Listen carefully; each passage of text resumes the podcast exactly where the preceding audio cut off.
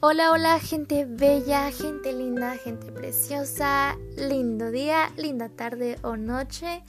No importa la hora en la que me estés escuchando ni el lugar, espero que te encuentres de maravilla.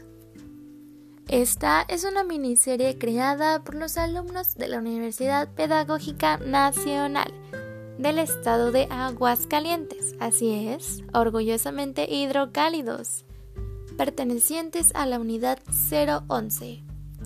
Así que ponte cómodo o cómoda, por favor, y si es posible, ve por tu bebida que sea de tu preferencia o bien un bocadillo.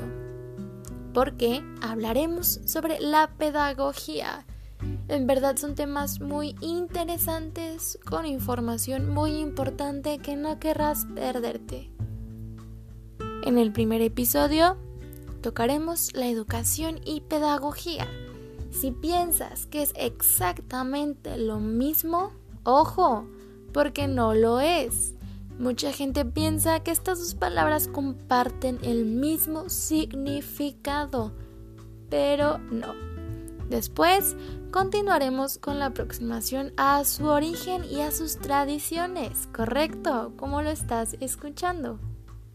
¿Quién pensaría que la pedagogía tiene tradiciones? Primeramente, la tradición alemana, francesa, anglosajona y al final, pero no menos importante, la tradición latinoamericana.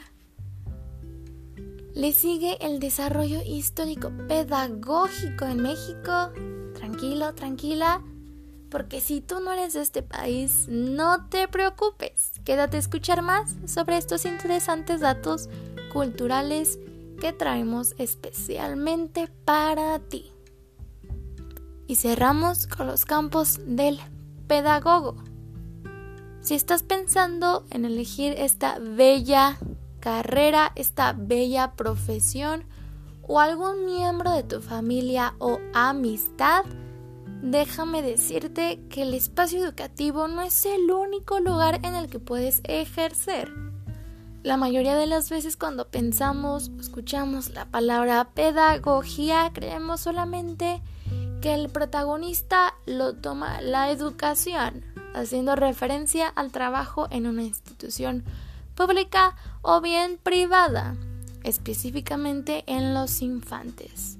Pero hay muchísimas zonas en las que puedes desarrollar y poner en práctica todas tus habilidades aprendidas.